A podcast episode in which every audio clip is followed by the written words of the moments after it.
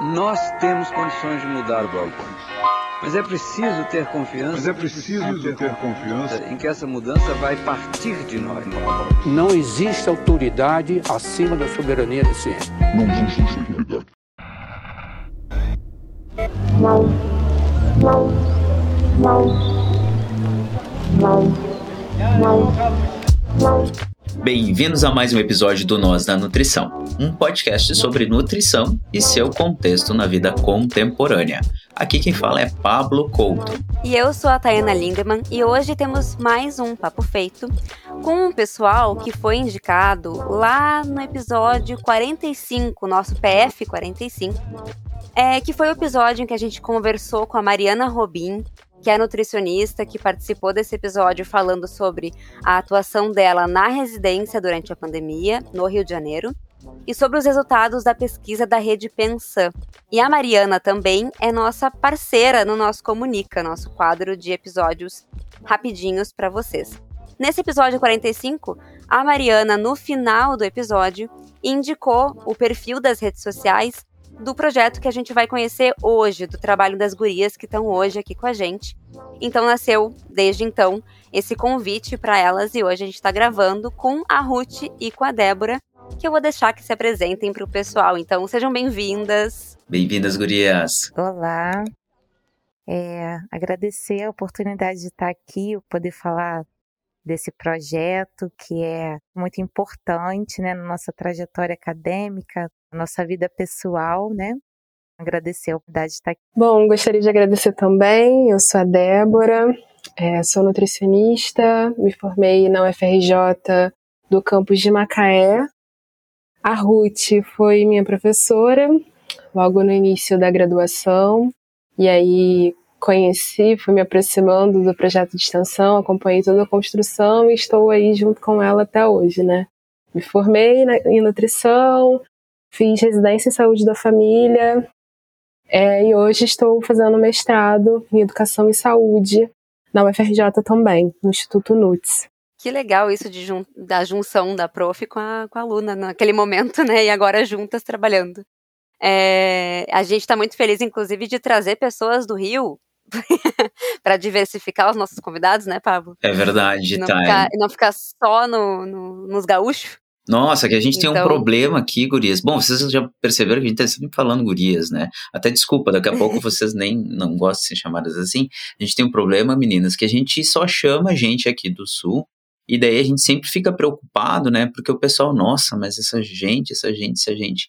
E a gente começou a desencantar quando a gente trouxe a Caroline. A Caroline, Uhum. isso.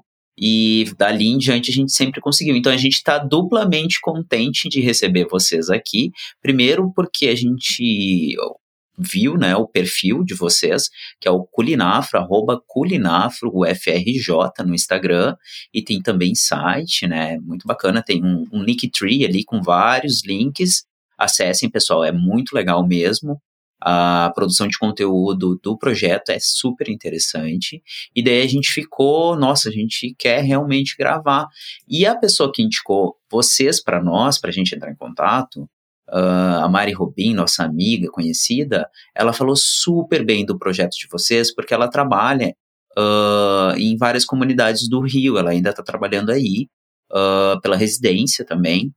E como eu estou contente de saber que a, a Débora trabalhou com a Ruth e agora ela está junto no projeto e fazendo outras coisas, porque a gente gravou há pouco tempo com uma ex-professora nossa, então a gente também tem essa perspectiva de como a graduação ela colabora para os processos de desenvolvimento de projetos que às vezes são super impactantes em alguns aspectos, né?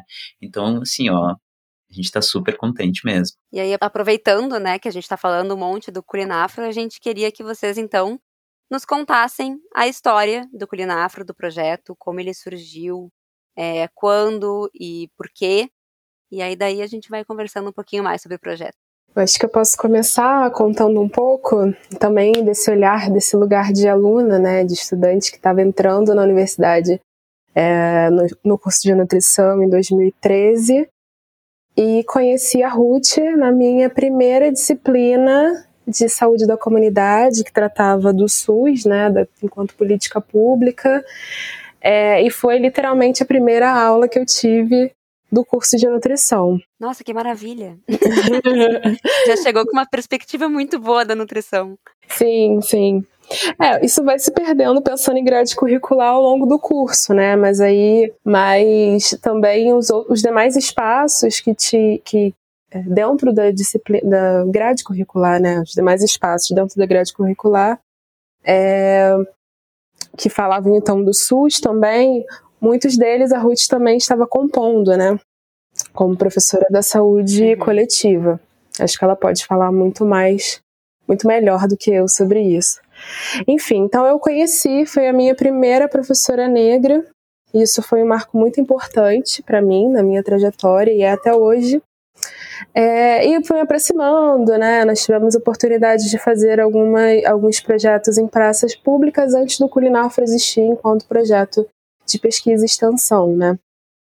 É, e o Culinafro nasce, é, ele começa a ser alimentado aí em 2013, no início de 2014, na verdade, que nós começamos a estudar um pouco sobre comida afro-brasileira, sobre alimentação afro-brasileira, e aí vamos desenhando o projeto de extensão. E aí, nesse primeiro momento, tendo a culinária brasileira como promotora de alimentação saudável no ambiente escolar. Então, a gente discutia sobre comida afro-brasileira dentro da escola, então discutia PENAI também, e no segmento de educação de jovens e adultos. É. E aí nós vamos nos aproximando da Secretaria de Educação do município de Macaé, que é na, na região norte fluminense do estado do Rio de Janeiro. Acho que é importante para a gente localizar, né? Como vocês falaram que a maioria dos episódios são de pessoas do sul, é, localizar onde é que está Macaé no, no, estado do Rio de Janeiro, né? Sim, por favor. É, é, então é, é uma universidade que está na, na região norte fluminense, que é denominada, né? E a UFRJ Macaé, né, ela vem do projeto de interiorização das universidades, dos institutos federais, né, das universidades públicas. Então, se eu não me engano, ela foi um, estruturada aqui no município de Macaé em 2009. Enfim, então, isso é só para localizar onde é que está, né, uhum. a universidade. E aí, voltando então para 2014, que foi quando começou a desenhar o Culinafra enquanto projeto de extensão, que ainda não tinha esse nome. Então, veio dar uma aproximação da Secretaria Municipal de Saúde, aproximação da, da Secretaria de Igualdade Racial na época, é, desses atores do território, e desenhando de uma forma, inclusive, bastante coletiva, né? E aí nós fizemos algumas atividades, desenvolvemos atividades inicialmente em uma escola do território aqui do, de Macaé, do segmento EJA, assim como eu falei, que foi bastante interessante para a gente entender como sobre a compreensão, na verdade, conhecer quem são as pessoas do segmento EJA do município de Macaé e qual é a compreensão que se tem do que é a África, né? Uhum. Então, nesse primeiro momento, isso nós já estamos em 2014, 2015, se eu não me engano, 2015, é, que nós de fato entramos no território da escola foi uma aproximação muito interessante, primeiro para perceber qual é o perfil de estudantes EJA aqui de Macaé. Então, embora seja um município dentro do estado do Rio de Janeiro, né, é, o perfil da educação de jovens e adultos na escola que nós estávamos era um perfil de muitas pessoas uh, do norte e nordeste, principalmente nordeste, Bahia, é, Pernambuco, enfim. É, então, isso foi muito importante também para a gente trazer os elementos da comida, conseguir discutir a, a história da comida e da alimentação dessas pessoas, a partir de uma perspectiva que também incluía pessoas que vieram do Nordeste, que têm então as suas raízes alimentares muito relacionadas à história né, é, de populações do Norte e Nordeste. Posso fazer um comentário, Débora? Pode. Que assim, eu tô achando muito. Eu tô achando fantástico, né? Porque tu traz a perspectiva do projeto como um ator de promoção de vários uh, âmbitos em saúde, né? A gente pode dizer assim. E também um promotor em educação, né? Até de certa forma meio na escola de Paulo Freire, porque como tu comentaste agora, o vínculo da alimentação com as pessoas uh, que vocês trabalhavam dentro do EJA dava mais perspectiva para o trabalho, né, para desenvolver o projeto, conseguir formar mais vínculos, etc. Eu lembro um pouco dos projetos que a gente observava na época que nós estávamos da graduação, que tinha um pouco mais uh, de, do perfil de resgate sobre a cultura de quilombolas, resgate sobre a cultura de povos de matriz africana, ou alguma coisa nesse nível. E pouquíssimos eram nessa perspectiva de promoção de saúde. Então, quando tu traz isso agora, me vem à cabeça que faz muito sentido, justamente nessa, nessa toada que tu falou, da, da forma de promoção de, de educação, do vínculo com o jovem, do vínculo com, com o adulto, né? É bem interessante mesmo, pode continuar. Uhum. Muito importante a sua fala, que eu acabei não comentando o fato que é fundamental e é muito importante indicar, assim. O Culinaf, enquanto projeto de pesquisa e extensão, foi o primeiro do polo universitário daqui de Macaé, que trabalhava com o segmento EJA, existiam outros projetos que trabalhavam na escola, né, que tinha uma atuação no ambiente escolar, mas com o segmento EJA, é, o Culinaf foi o primeiro, o primeiro projeto de extensão e também que fizesse um recorte para as relações étnico-raciais, né?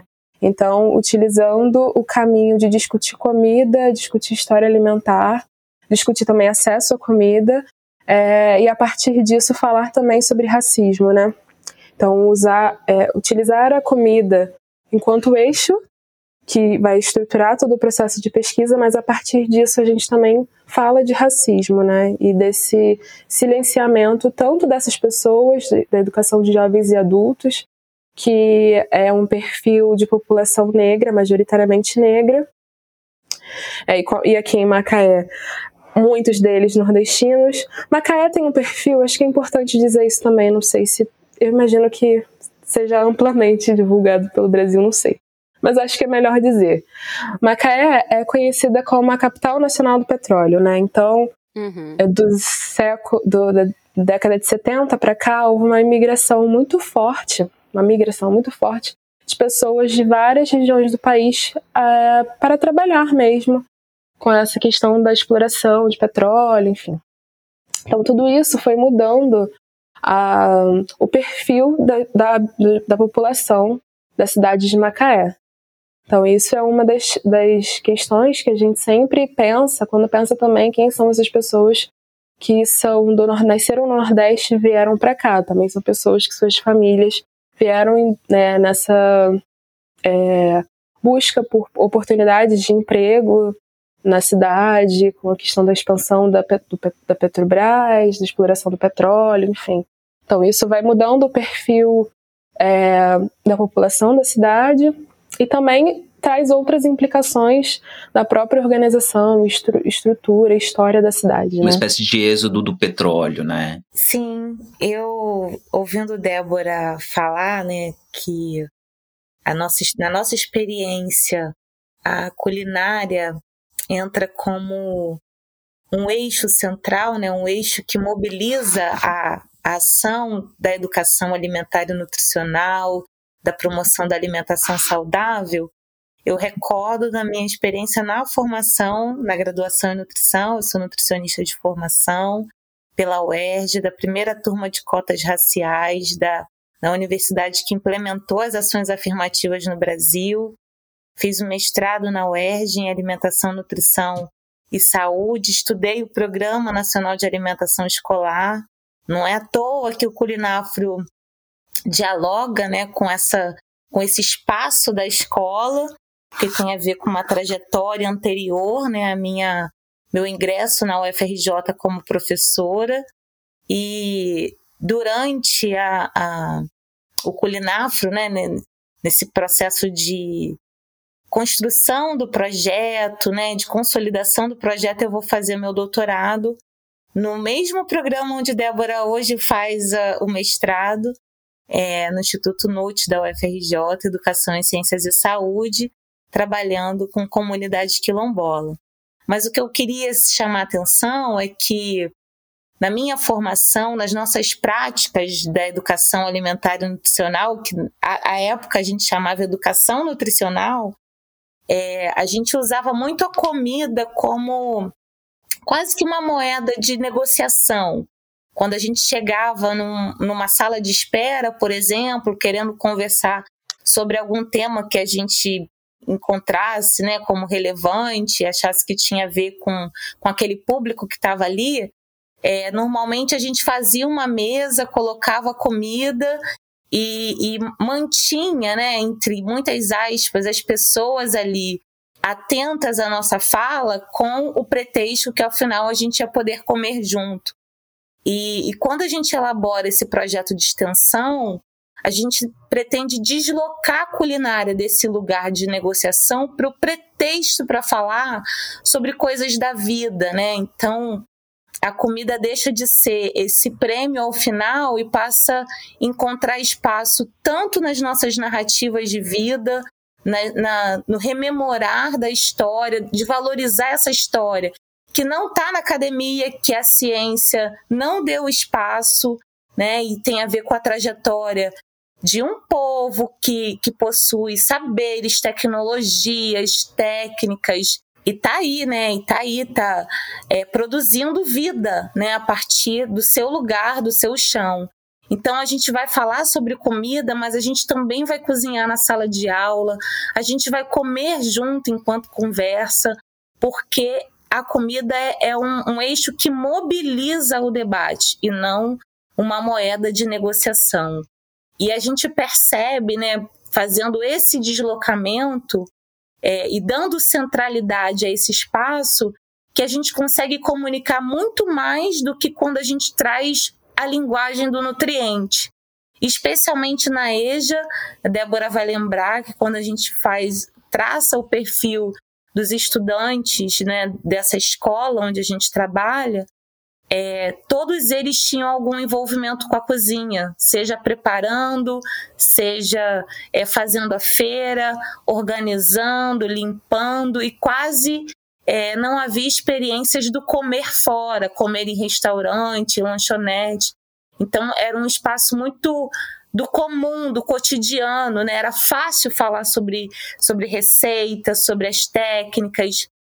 E foi assim para a gente uma descoberta, né? Um, um, uma descoberta feliz, assim, que nos é, tocou muito, né?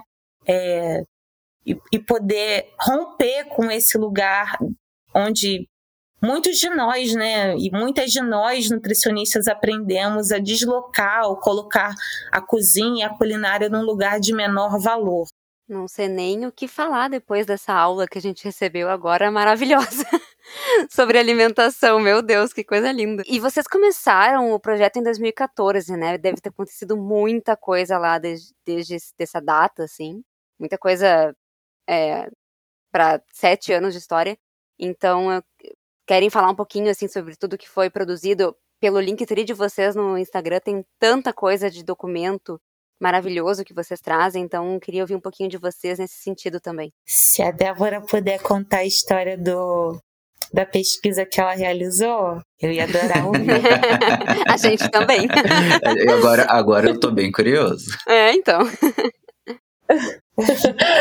Sim, é uma, é uma pesquisa que eu sempre conto muito muito mexida, muito emocionada e também sempre me move bastante, né?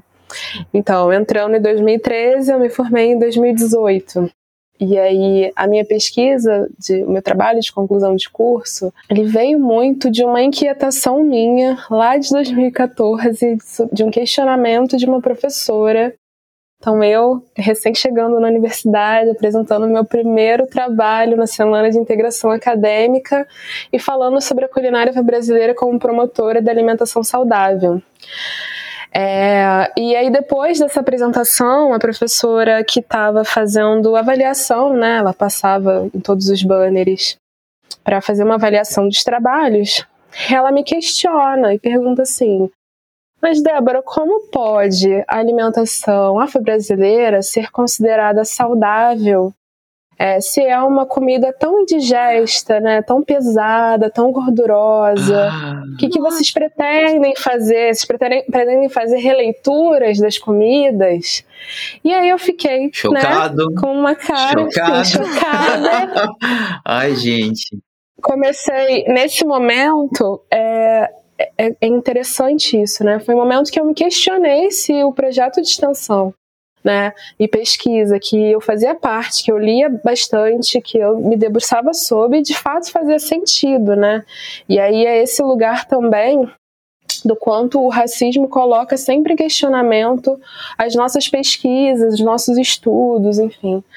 Quanto isso fica muito marcado. E aí, pra, como essa situação ela foi tão chocante, né, tão intensa para mim, que eu levei esse questionamento ao longo de toda a graduação, permaneci no Culinafre, que bom, né? E pesquisando sobre o que, que, é isso de comida indigesta e gordurosa que essa professora me indicou lá em 2014. E aí, de 2014, é, e aí nesse ano, né, é, foi lançado o Guia Alimentar para a População Brasileira, né, e aí foram surgindo algumas ferramentas, alguns instrumentos que foi fazendo uma reflexão e uma aproximação com aquilo que nós estudávamos enquanto grupo, né, enquanto projeto de pesquisa. E daí nós decidimos então investigar qual era a comida que se comia em Macaé, a partir da voz da população negra de Macaé. E para entender que comida gordurosa e indigesta, que essa professora me indicou, é, onde é que estava essa comida, né? se de fato isso era uma verdade. E a partir disso, nós realizamos entrevistas. Eu sempre falo nós porque eu gosto de marcar que, embora o TCC fosse meu, né, tem lá o meu nome quanto formanda de nutrição e tal, ele não é só meu, né? Ele é de todas as pessoas que compunham o projeto e que literalmente fizeram parte dele junto com as entrevistas, ajudando nas transcrições, pensando sobre ele, é, discutindo, levantando é, referenciais para a gente conseguir debater, é, como também é, é isso, né? Quando a gente faz uma produção, a produção nunca é só nossa. E também, principalmente, das pessoas que foram entrevistadas. Enfim, então nós entrevistamos algumas pessoas moradoras de Macaé, fizemos um recorte de ser pessoas com mais de 50 anos que tivessem nascido e morassem em Macaé ainda. O recorte de 50 anos é por conta dessa chegada da Petrobras, né, e do quanto isso mudou é, e quais foram as mudanças que a chegada da exploração, o início da exploração do petróleo no município trouxeram para a comunidade que aqui vivia? É, e foi esse recorte. E acontece que falando de comida, o que, que apareceu? Apenas mulheres, né? Para falar de cozinha é, e dessa história Tem da comida. Só, apareceu, só apareceram mulheres e foi um recorte que eu não fiz, mas uhum. ele se fez. Então eu precisei discutir o que, é esse lugar da mulher na cozinha, né, da mulher negra na cozinha. É, e, enfim, aí nessa, nessas entrevistas, o que, que elas nos contaram? Que, o que a base da alimentação dessas famílias aqui de Macaé é a comida de verdade. Então, como assim é uma comida que não é saudável, né? Se tudo que essas mulheres me contaram são comidas que estão, por exemplo, descritas no Guia Alimentar para a População Brasileira. Né? Então, é a batata doce, é o aipim, é, são os temperos naturais, alfavaca, que é algo que apareceu bastante, são as bananas, principalmente a banana caturra, é, são, enfim, são elementos que são comida de verdade, são elementos que são reconhecidos, inclusive dentro da nutrição, como alimentos saudáveis. E como é que pode, então, dizer que a comida afro-brasileira não é saudável se essas mulheres do município de Macaé estão dizendo pra gente que o que elas comiam, na verdade, são comidas, é, comidas de verdade, né? Inclusive, nessas falas, elas trazem, enquanto elas sempre falam, falavam assim, né? É porque naquela época nós usávamos leite de coco de verdade. Não é esse leite de coco de caixinha de, de, de vidro, esse leite que a gente compra nos supermercados, que dura um tempão, enfim. Então elas traziam ainda elementos de dizer que o que se come hoje, muito do que se come hoje não são comida, elas nem reconhecem como comida, são coisas cheias de misturas químicas, elas inclusive usavam termos nesse sentido, né? Então, e, que, e essa comida, que inclusive nós da nutrição estamos já estamos entendendo, e que bom, né? Que são alimentos ultraprocessados, produtos ultraprocessados, e que devem ser a exceção na nossa alimentação, de preferência a exclusão, né? É, e elas já traziam esse questionamento, né? Elas trazem esse questionamento e esses produtos ultraprocessados não foram criados pela população brasileira, muito pelo contrário, né? Foi criado pela indústria que é guiada por pessoas brancas. Então, assim, é mesmo uma comida brasileira que é não saudável? É mesmo essa que é indigesta? Ou, na verdade, o indicativo disso é, é o quanto o racismo que é indigesto, né? O quanto é trazer, dizer que a comida brasileira não é saudável é muito pelo lugar do, de toda a história brasileira, do quanto essa a narrativa que é contada da história é uma narrativa que é branca, né? Enfim, só um resumo aí dessa pesquisa. E essa pesquisa a gente consegue acessar? Ela tá, tá, tá lançada? Tá publicada? Não está, está publicada, será publicada agora Olha em dezembro. Que bacana. Legal.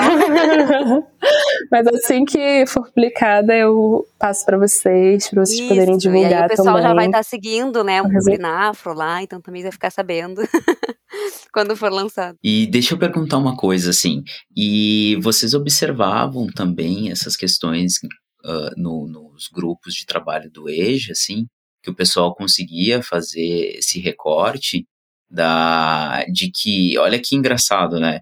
A gente tem que fazer o esforço enquanto nutricionista, muitas vezes, para a população que mora mais na cidade, assim, que é mais urbana, de que eles já estão tão dentro do, da cultura alimentar, do industrializado, às vezes por um recorte de que não tem acesso a um alimento de verdade, que nem a gente está falando, daí a gente tem que ir lá fazer esse resgate, que o alimento bom é o alimento in natura.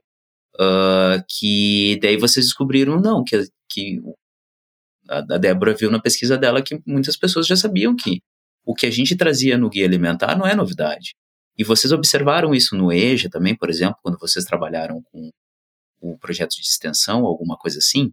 É, na verdade, eu me lembro que uh, não era tão abordado nesse sentido, mas eu acho que também tem uma questão muito importante que fala do acesso ao alimento, né? que também se expressa na, na pesquisa do TCC.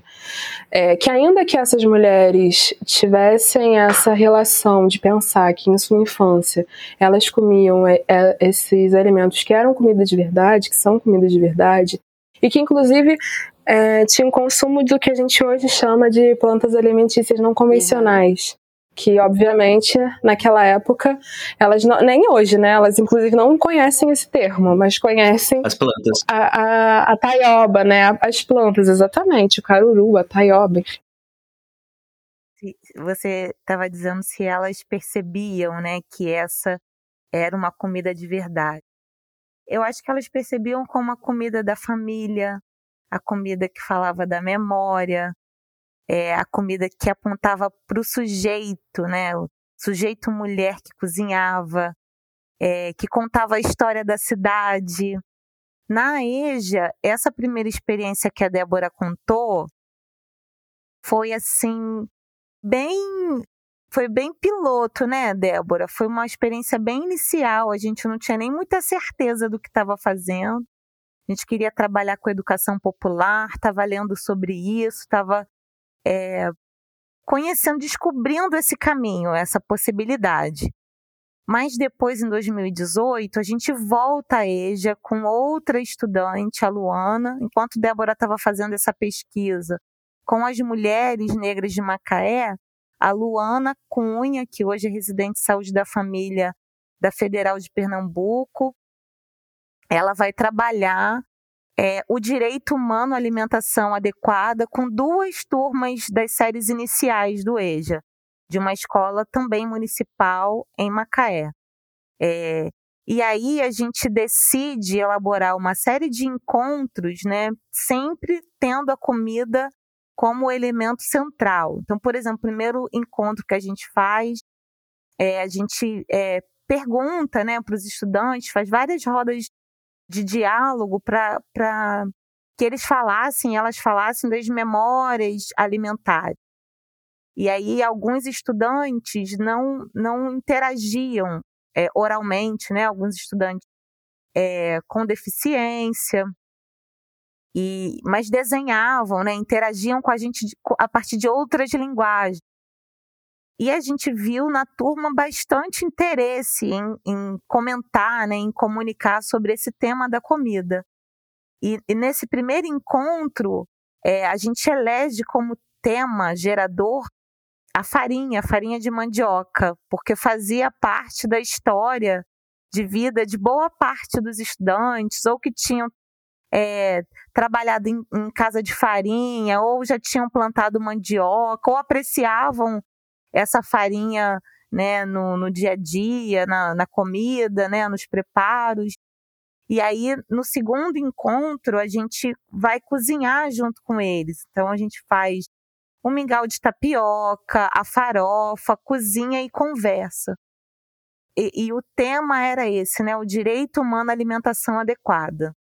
Então aparece é, várias denúncias, né, né, dessa questão do acesso ao alimento, é, essa escassez do alimento a, a partir do, da trajetória, né, do, do mês. Então no começo é, você tem uma variedade de comida e no final do mês isso vai ficando mais escasso, né? Você tem poucos alimentos para compor a alimentação, o quanto a alimentação escolar é importante, né? Ter a garantia de vir do trabalho e jantar na escola antes de, de entrar na sala de aula era importante para aqueles estudantes. E a noção de que a comida né, de verdade, que a gente está chamando aqui de verdade, essa comida é, com alimentos in natura ou minimamente processados, aquela que a gente prepara desde o zero. Ela tinha um, um, um poder, assim, um sentido muito forte para esses estudantes, apesar de muitos deles comunicarem se, se sentir seduzidos a comer um biscoito, um refrigerante, que isso era é, o consumo, né, a estratégia de consumo, de promover o desejo de consumir, chegava a essas pessoas também, né? Elas não estavam alheias a esse a essa investida da indústria de produtos alimentícios. É, eles reconheciam que, que não era uma comida, mas se sentiam estimulados, né, tocados a esse desejo de consumir, o que não era possível por conta da renda, né? Foi isso que eles enunciaram pra gente. Uh, e eu tava lendo um pouquinho sobre o Culinafro antes, porque eu não me aguento, então eu fui ler um pouquinho da internet, o que tinha na internet. E aí eu vi também uma, um, um trabalho que vocês fizeram, é, deixa eu só ver o nome do local, na região de Machadinha, que é uma comunidade quilombola que tem no município de Quissamã, é isso? Eu queria que vocês contassem um pouquinho desse, desse projeto que aconteceu, pelo que eu vi em 2018, isso mesmo, eu posso falar. Eu fiz o meu doutorado na Machadinha. É, eu, no doutorado, pretendia trabalhar os processos educativos da comunidade quilombola e eu vou fazer uma etnografia, né? Mesmo sem conhecer a comunidade, eu apresento o interesse de, de estudar os processos do cotidiano mesmo, a forma de ensinar, de aprender, de, de guardar a memória, da comunidade, sou recebida na comunidade, moro nessa comunidade por sete meses, 2016 a 2017. Ao final do meu doutorado, a comunidade estava se organizando com uma associação de remanescente de quilombo e uma das pastas, né, uma das agendas era a educação. Tem uma, uma escola no território da comunidade e essa escola, naquela época, era uma escola cadastrada no MEC como escola do campo, modalidade de escola do campo. Isso tem interferência na formulação do currículo, na sessão dos materiais né, para trabalhar na sala de aula, os materiais didáticos, paradidáticos. E, e acabava né, que, que esse modelo de formação, de, de estruturação da escola, distanciava a escola da comunidade. Então, é, eles pedem para que a escola implemente as diretrizes curriculares nacionais para a educação escolar quilombola. Me fazem o convite para participar desse processo junto com outras duas professoras, a professora Rai Soares e a professora Clarete. da UF, Rio das Ostras Campos, né? E, e a gente começa a se aproximar, elabora um projeto junto com a comunidade, tendo representantes né, da comunidade na nossa equipe. É, e aí, o que, que a gente observa? Que nessas diretrizes havia um capítulo específico para a alimentação escolar, que era o campo, né, o espaço é, que eu trabalhei no mestrado, que tinha mais afinidade, estava confortável. Então, a gente é, organiza um projeto é, para desenvolver em 2018, em parceria com a escola, com a comunidade e com o departamento de nutrição escolar, que tinha várias frentes, né? Porque para pensar o cardápio, um cardápio culturalmente adequado, você primeiro precisa conhecer o cardápio vigente. Então, a gente faz uma análise dos 117 cardápios que a gente tinha disponível. Como a gente faz essa análise? A partir das categorias, né, inspirados nas categorias do guia alimentar. Presença de alimentos, é, produtos ultraprocessados, é, é, na, na, nas refeições, né, é, alimentos in natura, minimamente processados, e aí a gente vai elegendo algumas categorias para fazer essa avaliação. É, e na hora de avaliar se esse cardápio estava culturalmente adequado, a gente percebeu que não tinha uma referência. Não tinha um livro de receitas, não tem uhum. um, um, um, caderno sobre alimentação quilombola no Brasil. A gente precisava elaborar isso. Só que não tinha condições da gente, enquanto equipe e financeiramente, né?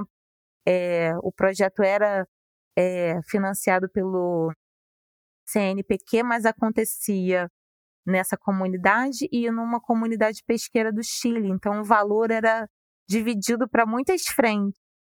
E aí a gente pede o apoio da, dos professores eles elaboram um caderno de exercícios para aplicar em sala de aula e fazer em casa, é, que foi a partir desse caderno a gente foi capaz de reunir é, um conjunto de receitas das famílias do quilombo para no futuro pensar né, a, essa adequação.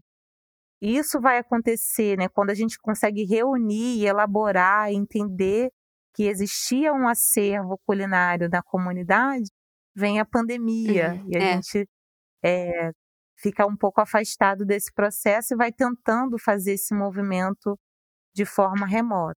Eu ia justamente perguntar para vocês, né, como é que tinha sido seguir com esse projeto nos últimos anos, considerando a pandemia, né, o que estava acontecendo, o que, que teve que pausar e se vocês conseguiram já retomar, como é que está sendo esse processo também a gente. É, primeiro, a gente precisou, enquanto grupo, enquanto equipe, parar para se cuidar, que a pandemia uhum. provocou é, muitos conflitos internos, né, pessoais.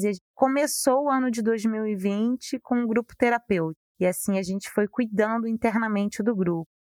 Depois, a gente precisou negociar com é, as pessoas com as quais a gente trabalhava, porque a dinâmica do serviço mudou.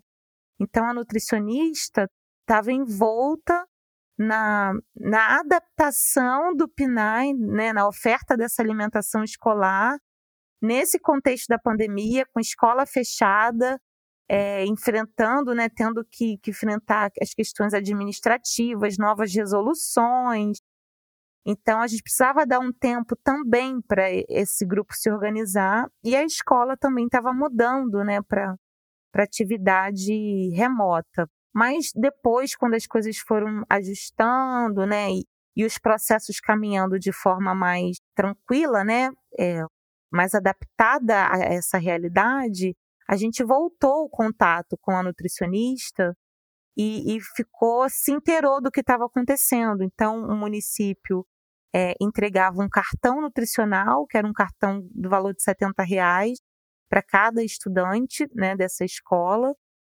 É, entregava também um kit, que eles chamavam um kit de merenda escolar, que era um kit com alimentos básicos né, da cesta, e um, um kit da agricultura familiar.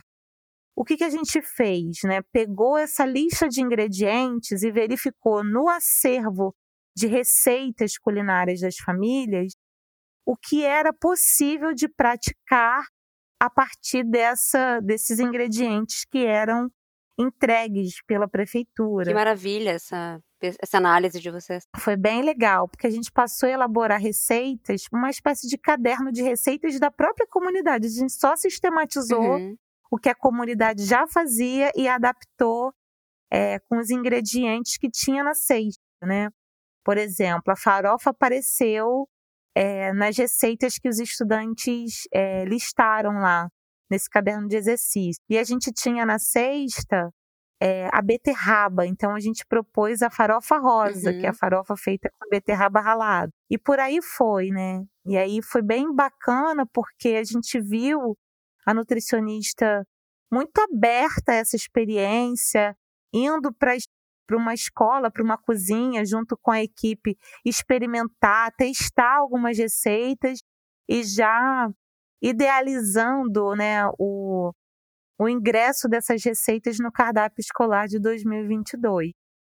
Essa foi uma das ações que a gente realizou agora nesse contexto de distanciamento. E como é que se deu esse processo do, de transição do projeto de extensão para o Culinafro no Instagram? Porque a gente, enquanto uh, projeto também que está na rede social, a gente percebe que, que o Instagram, o Twitter e outras redes, eles, eles propiciam esse contato que a gente está tendo aqui hoje, né? que é conhecer coisas novas que deram certo, conhecer pessoas que estão fazendo projetos importantíssimos, como vocês estão fazendo. Dá para perceber que vocês têm, assim, um conteúdo extremamente bom, sabe? Um conteúdo super valioso no Instagram. Como é que foi esse processo assim, de construir? Uh, como é que vocês fazem? Que, que vocês, como é que fica? Então, é, o Instagram, a gente nem considera como parte da nossa ação de extensão.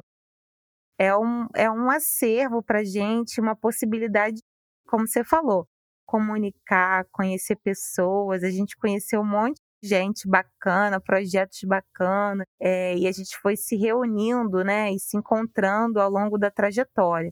Porque o público né, com quem a gente trabalha não está no Instagram, não está conseguindo acessar a internet. Uhum. Nosso público é o que está excluído do acesso a, ao digital.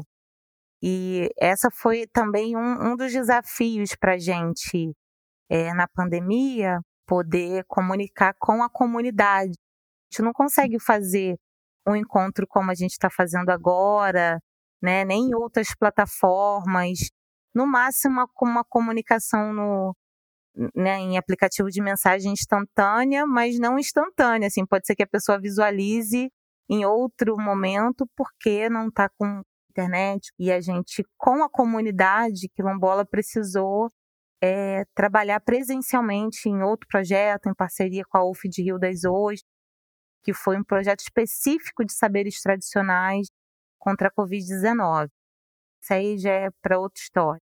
Eu quero dizer assim que o Instagram, apesar de ser uma, uma ferramenta potente para comunicar, não, não comunica com o nosso público, né? Com quem a gente quer trabalhar. E aí ele, ele serve para a gente como um acervo e como uma oportunidade de conhecer e trocar outras é, experiências, né? Que estão acontecendo é, no Brasil também sobre culinária, é, fazer redes, né? E é isso. Eu percebo que, que isso acontece bastante, né? A gente gravou com um pessoal uh, que está fazendo uma exposição sobre redes sociais, sobre cybercultura. As redes sociais, elas servem às vezes como esse memorial, né? Que é o que vocês conseguem fazer, assim, mas é um conteúdo riquíssimo que vocês têm ali. Então, minimamente, assim, é, é, outras pessoas podem se inspirar. Inclusive, eu vi que tem, dentre todo o conteúdo que vocês produzem no Instagram especificamente, óbvio, tem toda a parte de produção de conteúdo intelectual fora do Instagram. Tem um, um conteúdo que me chamou muita atenção, que é Memórias das Andanças no Quilombo, que, que pelo que eu percebi é um trecho que eu acho que é do teu trabalho, né, Ruth? É, eu escrevi dois, dois textos, porque uma coisa, né, que eu acho que é, que é válido comunicar, que quando a gente está falando da culinária afro-brasileira, é, a gente não está falando de um conjunto de receitas culinárias, a gente não está falando é, de uma lista de ingredientes, né? É, essa comida, ela comunica com tantas dimensões do ser, né, do, do viver em comunidade, que é preciso para a gente ter que acionar e até um, um, um desafio para a gente, né, que, que tem a nossa formação na nutrição, que é uma profissão bastante tecnicista, né, voltada quase que para execução de protocolos, poder pensar e dialogar com outros campos do, do conhecimento, como a filosofia, as ciências sociais, a antropologia, economia, política. Então, é, por que, que a gente traz esses elementos? Por exemplo, eu, eu conto ali a experiência de entrada no campo, que é a história da bicicleta, né? É, eu chego na comunidade de carro, porque nessa cidade não existe transporte público. Então, eu moro em Macaé, que é uma cidade vizinha, para chegar até Quissamã, eu posso ir né, de ônibus é, intermunicipal, mas chegando na cidade de Quissamã, eu não consigo transitar se eu não tiver um transporte particular. Ou, se eu quiser, posso ir para a estrada pedir carona. Essa é a forma de, de locomoção das pessoas na cidade. E como o quilombo está um pouco afastado do centro urbano, eu não teria como acessar. E aí eu vou com o meu carro particular, né, para fazer a pesquisa. Eu, eu, tem uma distância entre os núcleos, é uma comunidade com cinco núcleos que ficam distantes cerca de 3 quilômetros, 6 quilômetros e meio.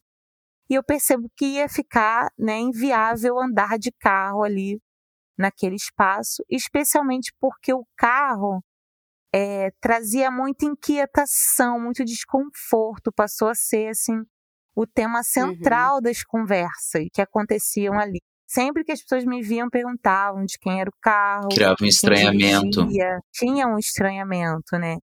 E aí eu querendo pesquisar, né, conhecer, eu não conseguia superar uhum. o tema do carro. Mas eu via que as pessoas na comunidade usavam bicicleta, né? Então eu eu comprei uma bicicleta usada da cor azul. Eu sempre gosto de falar cor, porque eu adoro essa cor.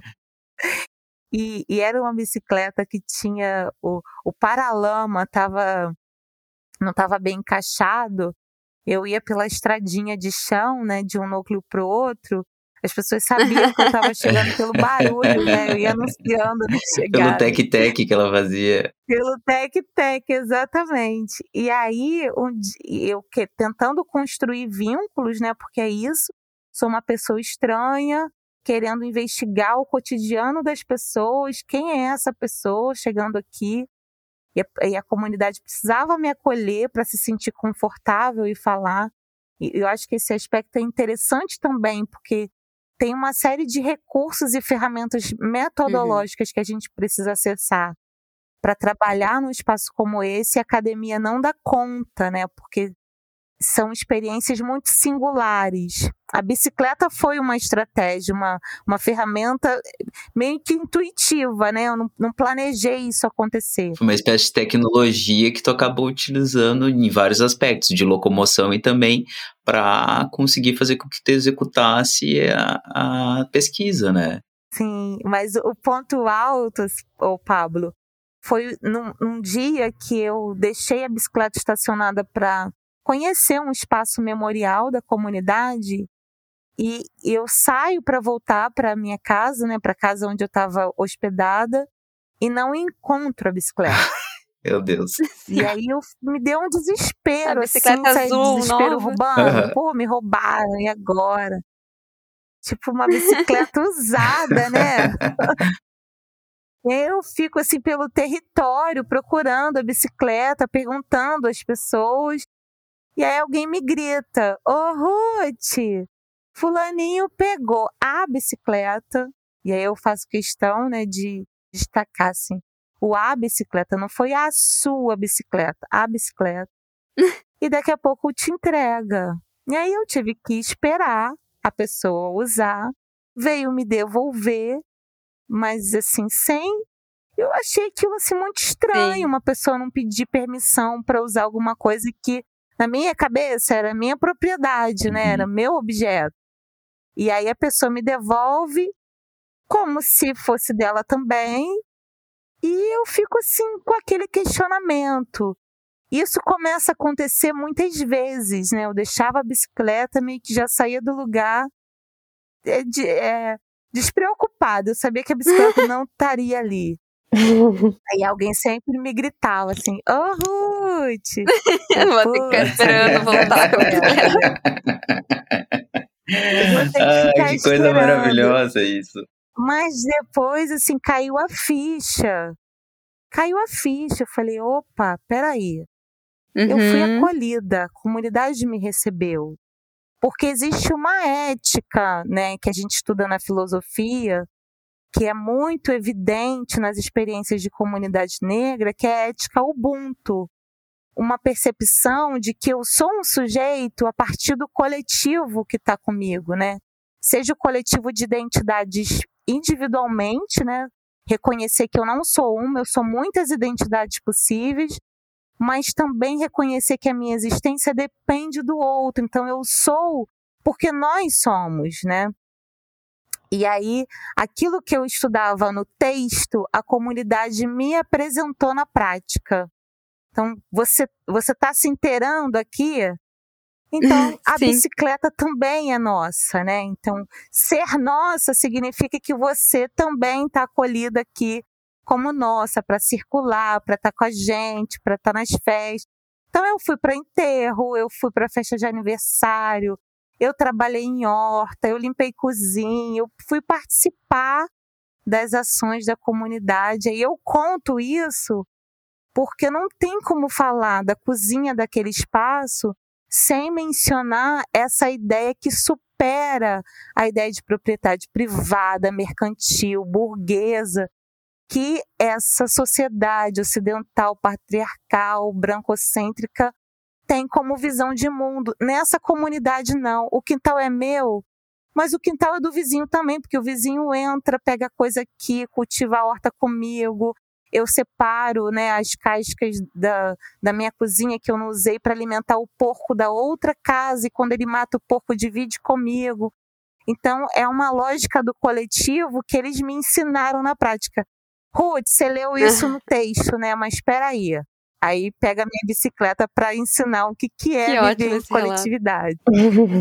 Eu queria aproveitar a fala da Ruth para para pensar do quanto isso também apareceu na pesquisa de TCC, no meu trabalho de conclusão, é, como elemento passado. hein? E é muito interessante a Ruth trazer isso da vivência do quilombo, de que esse, esse sentido de coletividade ele é muito muito forte, muito evidente, né? E se mantém na, na comunidade de Machadinha, por exemplo e que é essa lógica do coletivo e da partilha. Aí eu volto para a comida, né? O que essas mulheres entrevistadas falavam muito é que não importa se no meu terreno eu planto batata e você é pescador e vende peixe e eu não tenho dinheiro para comprar o seu peixe, eu posso trocar a minha batata com o seu peixe. Ou então você pode me entre- me entregar é, o peixe que você pescou e eu vou fazer uma comida para todo mundo. Né? Então, esse senso de coletividade, da partilha, que ela não é pela troca do mercado do dinheiro, né? É uma outra lógica de organização e que é pautada dessa partilha, dessa coletividade. Então, quando a Ruth fala da bicicleta, é interessante, porque é isso, a bicicleta não era dela, é da comunidade. Então, as plantações, os, os pés, enfim, a, a comida que era plantada também não era só deles, era da comunidade. O porco, se, se matava um porco, era da comunidade. A canjica, que é um clássico que elas contavam muito, né? Uma coisa que todas as entrevistas apareceram. Na, na, é, no período de junho, é, que é a colheita do milho, e aí elas inclusive inf- informam isso, a questão de fazer as panelonas de canjica que era compartilhada. A ideia era fazer muita canjica mesmo, porque sabia que a vizinha ia chegar, que ia receber visitas e que para todo mundo partilhar dessa, dessa comida, né? Então é uma lógica que, que é outra, uma lógica outra, uma lógica a partir da coletividade. É uma vida que não visa o lucro, né? Exatamente. Eu só queria é, contar o final da história, porque as pessoas que deu com ela? perguntam, "E a bicicleta?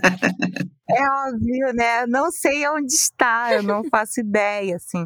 Tá, tá na comunidade. Ela ganhou vida. Provavelmente está sendo muito bem usada. É, ela É faz parte da É. vida ainda da comunidade. E é, vocês lançaram esse ano, pelo que eu vi, um livro, podemos dizer assim? O Tempero de Quilombo na Escola, pelo que eu vi.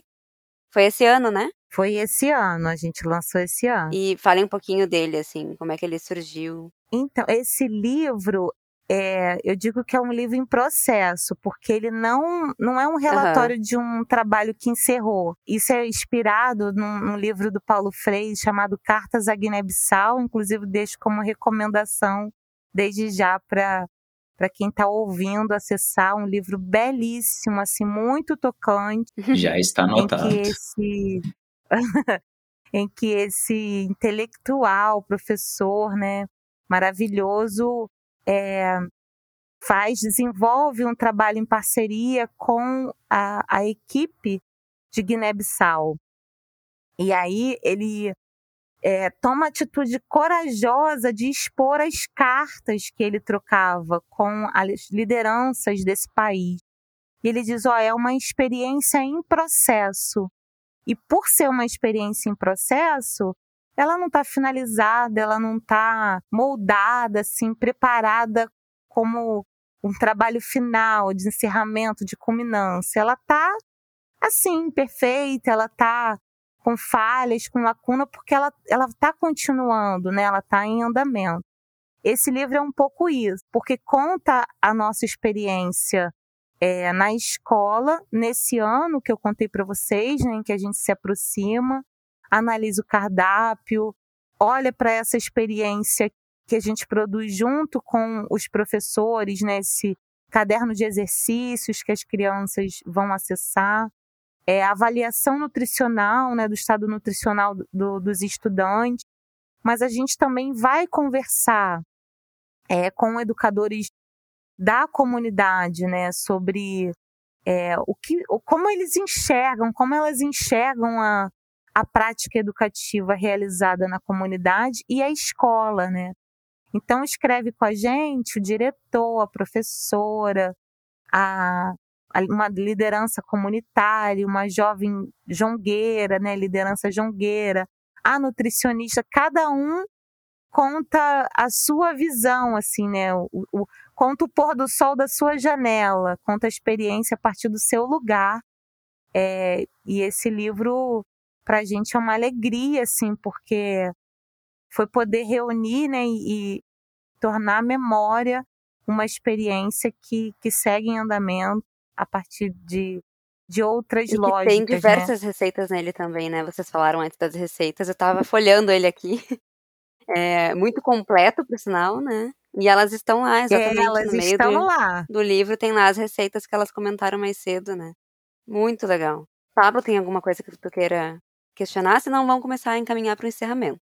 Vamos encaminhar para o encerramento. Meninas, vocês têm alguma outra coisa que vocês querem falar antes de alguma indicação sobre o projeto, sobre outros projetos, sobre outras questões? Uhum. O espaço está aberto. Olha, tem muitos, muitos projetos acontecendo simultaneamente. Eu só vou sinalizar para vocês: tem uma linha de trabalho que está organizando um guia prático da alimentação escolar, que foi a nossa percepção de que o programa, né, na sua organização, não tem um material elaborado de como fazer essa adequação cultural. Então, pegando um pouco da nossa experiência, a gente está caminhando para elaborar uma proposta é, que seja não universal, mas que possa apoiar né, quem está na ponta, os nutricionistas e a comunidade, a pleitear por essa comida que reflita a cozinha do quilombo. A gente tem uma linha que trabalha com os saberes tradicionais, então a gente vai estudar os quintais que, que tem um diálogo muito próximo com a cozinha e uma organização muito própria, né, e, e gerenciado pelas mulheres, é agenciado pelas mulheres. que, que é um espaço de produção de comida, né, um quintal produtivo para é, abastecer a cozinha, mas também é um espaço onde se produz cura, cuidado, é, onde é possível fazer a conexão com é, o espaço da espiritualidade. E hum, a gente tem uma frente que está estudando a culinária africana, né? Então a gente estuda as receitas, algumas a gente tem no Instagram, que a gente testa, faz análise.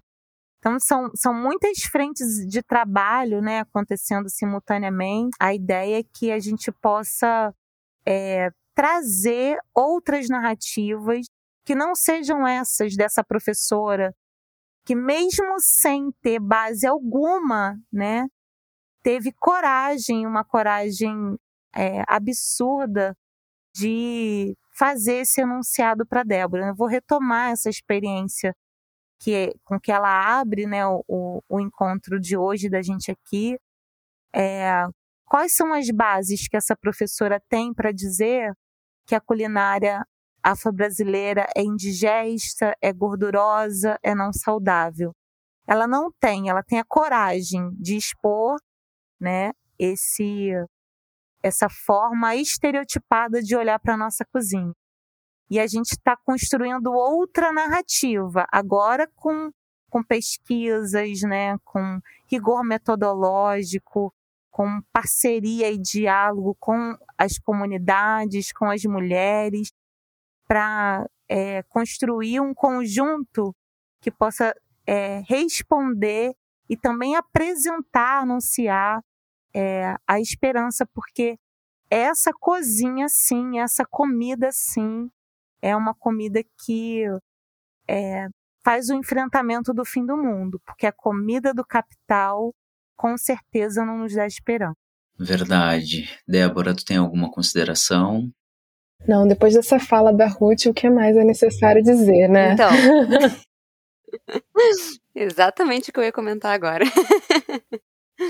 Exato. A gente reflete em silêncio. Vamos então chamar o nosso momento final do PF, que é um momento especial, que é o nosso momento casca de nós, então, que a gente vai indicar para os ouvintes, além do que a gente já indicou ao longo do episódio, porque já teve muita coisa para eles consumirem, mas indicar mais alguma coisa que vocês queiram é, para o pessoal que está nos ouvindo.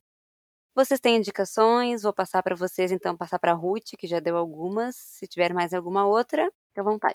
Tá, eu queria indicar é, o perfil da Lawrence, Lawrence Alves, o perfil dela no Instagram é Lo na cozinha, Lo underline na cozinha. Vocês vão encontrar uma série de cursos que ela oferece introdutórios sobre a culinária afro-brasileira. A Karina Ramos com K também é outra profissional excelente que está oferecendo um curso sobre é, cozinha de Angola vale a pena né, investir e, e acompanhar o trabalho dessas duas maravilhosas amigas queridas. E por fim, a Uera, a é, da Renata Sirimarco, uma maravilhosa, ela estuda as plantas livres, né, as plantas de quintais, e ela faz isso a partir das andanças dos povos africanos no território das Américas. Então, é um trabalho lindíssimo. Ela também oferece cursos, inclusive tem um aberto aí, se vocês quiserem se inscrever, super recomendo. E tu, Débora, tem alguma outra indicação, além de todos os trabalhos que tu fez, que provavelmente o pessoal vai dar uma olhada, vai dar uma procurada? então, a indicação, eu tenho indicação de dois livros que eu acho que são importantes, assim, que falam um pouco do que a gente conversou aqui. Um é da Grada Quilomba, Memórias da Plantação, episódios de racismo cotidiano. E ela discute muito sobre esse lugar das narrativas que são contadas, lugar, a criação desse outro, e o outro é criado a partir do sujeito branco, né? E, o, e esse lugar do outro é tudo aquilo que o sujeito branco não se assemelha, não deseja, não deseja ser. Então, acho que é um livro muito interessante é uma leitura um pouco densa, mas acho que vale a pena, vai lendo aos poucos, reflete sobre, puxa outras, é, outros referenciais importantes.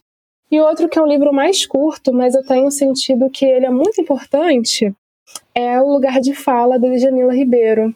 Tenho percebido muito a utilização de lugar de fala de uma forma que é um pouco equivocada, né? Então eu acho que esse livro ele é bem curtinho, é uma leitura bem rápida, mas é importante dizer que eu penso que ele não é um, um, fim em si, mas ela traz uma série de outros referenciais que são importantes também da gente, depois de ler esse, ir buscando, né? Bell Hooks, enfim, ela vai trazendo outras, é, outras referências importantes. E eu acho que vale a pena ir se aprofundando. E é uma leitura bem rápida, é um livro que deve ter umas 100 páginas só. Então, num dia acaba rapidamente. Tá, e a tua indicação? Então, uh, eu vou indicar uh, para vocês, né, Ruth e Débora, a gente grava podcast o tempo todo, então a gente tá sempre dando muitas indicações. A gente sempre tá, tipo, de olho o que, que a gente vai indicar, assim, às vezes não surge nada, às vezes surge e tal. É, eu vou indicar dois livros que eu li no, no último mês, é que, que felizmente vieram parar em mim, assim. É, eu já comentei uma vez em algum podcast, não vou me lembrar qual, sobre a Tag, que é uma distribuidora de caixas com livros inéditos e editados por eles. Então, a minha mãe assina a tag, então todo mês ela recebe uma caixinha com um livro que a gente nunca sabe qual é. E aí, felizmente, a tag mandou duas caixas dessa vez, é, com os livros originais da, da edição do mês, mas os brindes que eles mandaram também eram livros, e eram livros sobre escritores negros. E aí, uh, sobre não, pelos escritores negros, né? Então eu vou falar deles. Eles provavelmente não estão ainda para venda, mas eles em algum momento estarão. Então já vou indicar para as pessoas ficarem de olho quando a tag lançar é, eh, para vender, né? Para compra. Então são dois livros. O primeiro chama Escritos Negros, Textos Contemporâneos. Então, é uma coletânea inédita de seis autores, é, que eles definem como né, bastante diferentes entre si, compondo um mosaico de temas e nacionalidades que debatem sobre literatura e derivados no mundo contemporâneo. Uh, autores negros, e aí esses seis autores são, para conhecimento de vocês, é, são o Luiz Maurício Azevedo, a Teresa Cárdenas Ângulo, a Nadifa Mohamed, o Jefferson Tenório, o Alan da Rosa, o Marcelo de Salete e a Cidinha da Silva. E aí são, cada um tem o seu texto aqui trazendo o, bem à vontade o que eles gostariam de trazer sobre, a, sobre essa questão da literatura negra contemporânea. E aí o outro livro uh, chama Uma Outra História, Textos Contemporâneos, também uma coletânea de seis autores que falam sobre negritude, literatura e identidade. E aí os autores são a Zélia Amador de Deus, o Itamar Vieira Júnior, a Jamila Ribeiro, eu não sei se eu vou falar certo o nome dela, me desculpa, a Edvige Danticat, Danticat, não sei como é que fala. Uh, o Alan da Rosa, o Marcelo de Salete, o Alain Mabancou e outros. Então, são livros ótimos, com textos incríveis, cada um do seu jeito de escrever, cada um trazendo uma visão diferente sobre literatura, então bem interessantes. E a última indicação é o nosso episódio do podcast, o episódio 18 que a gente lançou no podcast, que foi um, um especial do ano passado, uh, que a gente lançou, na verdade, quem produziu as falas desse podcast foram justa, justamente convidadas, né, que a gente chamou e que hoje fazem parte do nosso clubinho de parceiras do nosso Comunica, que é o episódio Vidas Negras na Nutrição. E aí a gente teve de convidada, então, a Marina Meirelles, a Aline Jerônimo e a Bruna de Oliveira conversando sobre essas, né, as vidas negras dentro da área da nutrição e todos os aspectos relacionados a isso, que é um, um dos nossos episódios mais especiais, assim, que a gente tem muito orgulho de ter organizado, porque quem produziu mesmo foi elas, né? então, é isso. Eu tenho duas indicações, mas antes eu queria deixar para vocês seguirem as meninas, né? Tem o, o arroba no Instagram do projeto das gurias que a Thay indicou agora, que é a, a Crioula, a arroba Crioula, e o Pluraliz, Pluralizando a Nutrição, Isso. né, Thay? É muito. Acho que é, esse mesmo das gurias, é, É um bem difícil de é. falar. Pluralizando a É um nutrição e a. Bruna Crioula. Isso aí. É. E também as meninas que estiveram aqui conosco hoje, né? O Culinafro, como a gente mencionou ao longo do episódio, é um perfil lindíssimo, riquíssimo em conteúdo e indo especialmente para minha indicação, uh, eu finalmente comecei a ler o livro da Marion Nestor, que é Uma Verdade Uhum. Indigesta. Uh, a gente falou bastante sobre como o capital molda o pensamento das pessoas com relação à comida e não é diferente também das pesquisas que estão relacionadas à alimentação, né? Ele consegue botar a mão dele lá e uh, alterar, às vezes, o resultado de pesquisas que vão pautar o que a gente da ciência da nutrição e das ciências uh, da saúde consideram que deve ser correto ou não. Então, ela traz bastante sobre esse, digamos assim, esse plano de fundo do que acontece nas pesquisas. É muito bom mesmo, de fato. A outra indicação que eu tenho é que foi lançado agora, recentemente, no canal do Alimentando Políticas no YouTube, uh, um mini documentário que fala sobre o poder da indústria dos ultraprocessados. O nome é Big Food, o poder da indústria dos ultraprocessados. Ele foi produzido em parceria com o IDEC e o Nupens, e tá lá no YouTube, vocês podem encontrar. Alimentando Políticas. É bem interessante, assim, é um mini doc curtinho, vale a pena assistir para a gente ir se atualizando e trocando mais informações cada vez mais. Seria isso, mais ou menos, que eu tenho para indicar hoje. Fica o nosso agradecimento, Muito meninas. obrigada. Muitíssimo obrigado, Débora, Ruth. Foi um momento grandiosíssimo para nós. A gente está super contente de ter recebido vocês aqui. Vocês são maravilhosas. O trabalho que vocês fizeram é fantástico. Vocês estão de parabéns. Toda, não só vocês, toda a equipe que ajudou vocês, né? Que às vezes um grupo de pesquisa é enorme. Uh, mas obrigado realmente por terem vindo conversar conosco, né, Thay? E estamos abertos para recebê-las novamente, se vocês quiserem dizer, ó, oh, nós a nutrição, a gente tem um negócio novo para divulgar, a gente queria falar sobre esse projeto novo, sobre esse estudo novo, esse livro novo. Então, estamos abertos para vocês também, porque foi um papo muito bom.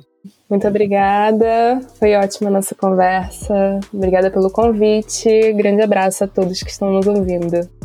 É, então, muito obrigada pela participação de vocês. Muito obrigada por quem ouviu até aqui também esse episódio, é, por quem nos acompanha nas redes sociais e para quem não acompanha, por favor, acompanhe a gente nas redes sociais. A gente está em todas, como Nós a Nutrição, Nós com Z, e a gente também está em todos os streamings de podcast. Então, Spotify, Deezer, Google, iTunes, a gente está por tudo. Vocês podem também nos seguir por lá para sempre ficar atentos em relação a quando lança os episódios. E é isso. Pablo? O Nós da Nutrição é um projeto independente, então eu e a Thay, nós custeamos ele com o nosso suor, basicamente, porque a gente se importa com os processos de alimentação e nutrição, com as discussões e com a colaboração e os projetos que são feitos nessa área. Então a gente produz tudo com muito amor e carinho. Essa mensagem que a Thay falou agora há pouco, ela é realmente uma mensagem de apelo para quem gosta do projeto, que compartilhe e colabore de alguma forma ou de outra. A gente agradece muito mais uma vez e ficamos por aqui. Tchau, tchau. Tchau.